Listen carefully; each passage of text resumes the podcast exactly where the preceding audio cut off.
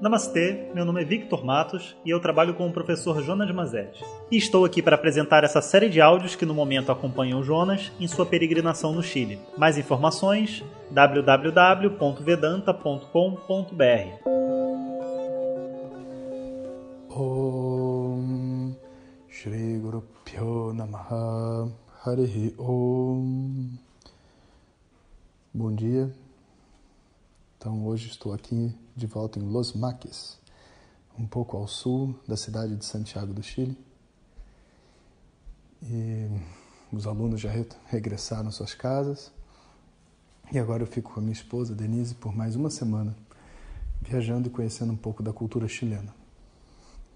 Especificamente nessa virada né, da nossa viagem, existe um tema que eu acho que seria muito importante a gente conversar sobre eles, que é o conceito de família.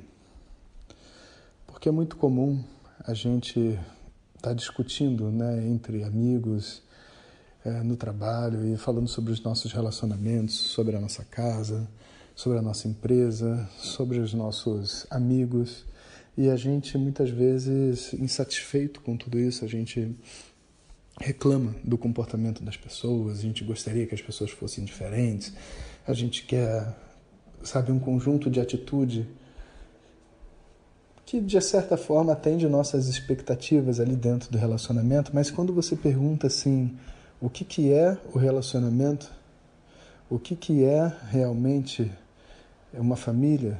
O que que constitui uma amizade? As pessoas elas é, muitas vezes não sabem para que que serve elas têm um monte de expectativas de coisas que elas gostariam de fazer juntas, atitudes que eu gostaria que as pessoas tivessem. Então, eu gostaria que, sei lá, que os meus filhos me respeitassem, eu gostaria que a minha minha esposa me desse mais atenção, que o meu irmão não sei o quê, mas o que que é, para que que serve essa família? Isso é algo que muitas vezes passa despercebido.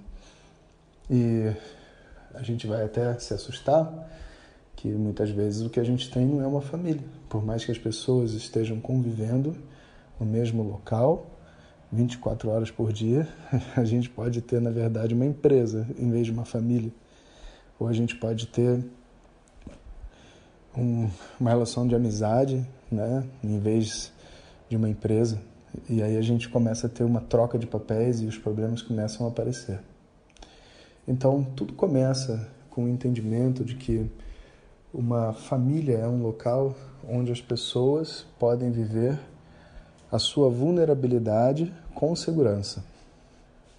Ou seja, a família é um local onde, teoricamente, eu posso tirar as máscaras que eu coloco dentro da sociedade para viver e posso simplesmente viver aquilo que, que eu sou, né? aquilo que veio para mim de Deus no mundo, a minha personalidade, os meus desejos, as minhas loucuras, né?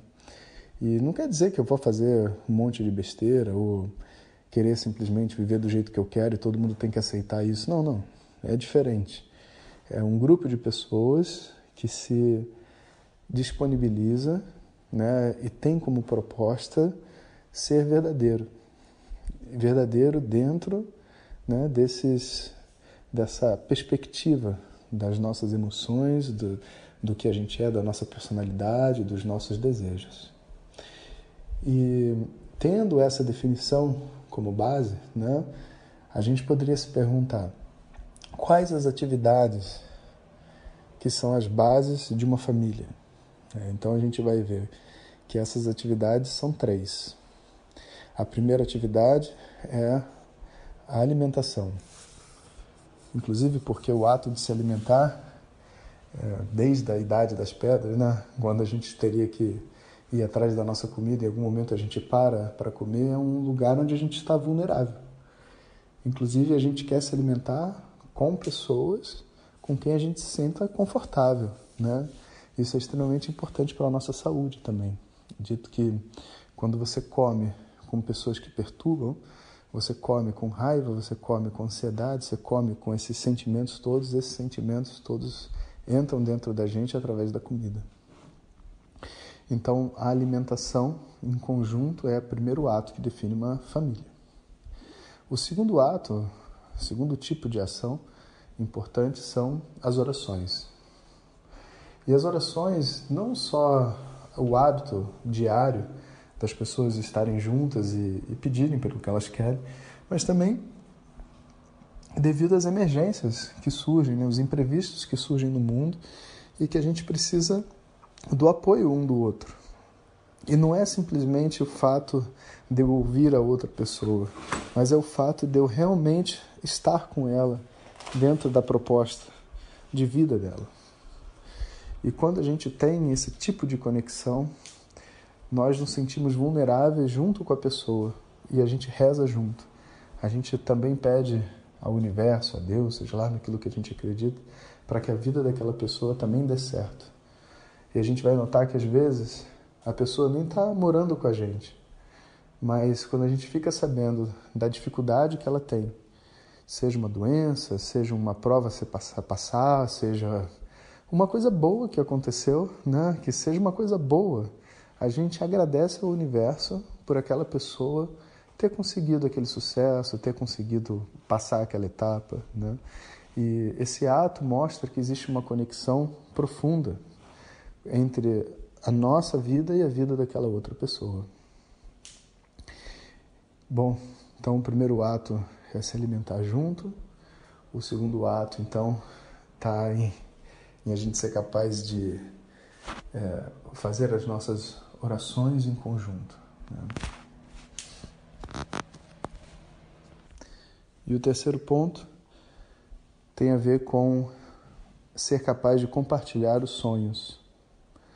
Porque se você para para pensar, cada um de nós dentro do mundo tem um, um, destino, um conjunto de atividades a serem feitas, um desejo, um ideal. Mas nós não somos independentes de verdade um do outro e, de certa forma, não queremos nunca né, ficar abaixo das outras pessoas, nem acima, para ser sincero, onde a minha história sobrepuja a história das outras pessoas, ofusca. Né? Então, imagina um, uma mãe que vive a, a vida da filha. Então, é como se a vida da filha ofuscasse a sua própria vida. E, e isso não é uma coisa realmente saudável para ninguém a ideia de que cada um tem que ter dentro da sua história, né, um, uma predominância, ser um personagem principal da sua própria história, se ver, ter os seus sonhos, isso é uma coisa muito importante. Mas é muito comum também é, as pessoas confundirem isso de eu viver o meu sonho com eu preciso viver o meu sonho sozinho.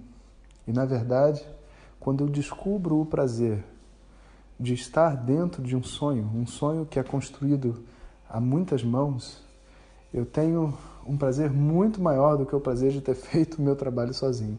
Como, por exemplo, quando a gente está compondo é, uma música numa banda, onde tudo bem, a letra pode ser minha, mas a bateria vem dali, né, a guitarra está ali, e, e cada um contribui de uma maneira e a gente compõe uma coisa que, na verdade, é muito maior do que o desejo de uma pessoa.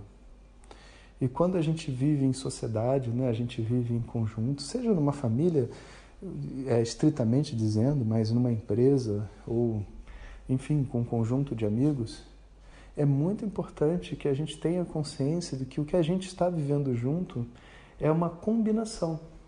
É uma combinação dos sonhos e dos desejos, é uma coisa maior do que todos nós né? que na verdade todos nós participamos daquela energia. Então, essa capacidade de viver esse sonho em conjunto, né? de entender qual que é o sonho, entender qual é o meu ideal, alinhar ele com o objetivo da família como um todo, sendo que o objetivo não é o objetivo de ninguém em especial, mas é algo que é construído pelo grupo, né? Isso é o terceiro tipo de atividade de uma família. Isso às vezes inclui criar filhos, né? inclui fazer às vezes um determinado tipo de trabalho, inclui um monte de possibilidades, de sonhos. Então, quando a gente percebe que a gente dentro de um grupo, a gente reza junto, come junto e vive os mesmos sonhos, a gente está num ambiente em família. Qual é o único detalhe que falta? É as pessoas serem capazes de expor aquilo que elas realmente são. É quase como o ingrediente mágico por detrás disso tudo. Então eu acho muito pertinente a gente entender isso, porque a verdade é que viver em família é o que a gente sempre busca, mesmo se for numa empresa, mesmo se for com um amigo, mesmo não importa onde, onde quer que seja. Essa, esse é o nosso espírito. E em cada um desses lugares, dependendo dos papéis que a gente faz, os nossos sonhos, os nossos ideais e tudo mais vão mudar. Vão mudar. Não, não vão ser iguais em todos os ambientes.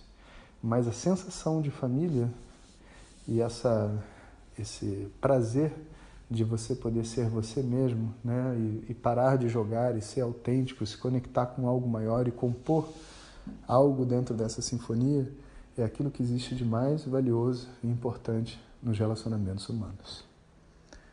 Um bom dia para todos vocês.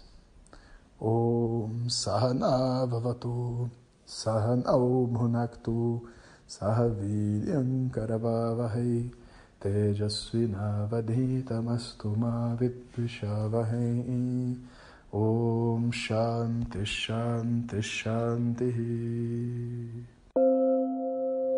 Obrigado a todos e fiquem ligados. Se você deseja receber diretamente nossas mensagens no seu WhatsApp, clique no link que enviamos junto com o áudio. Se você não recebeu, peça para quem te encaminhou este áudio. Mais informações www.vedanta.com.br. Até o próximo áudio. Om Tat Sat.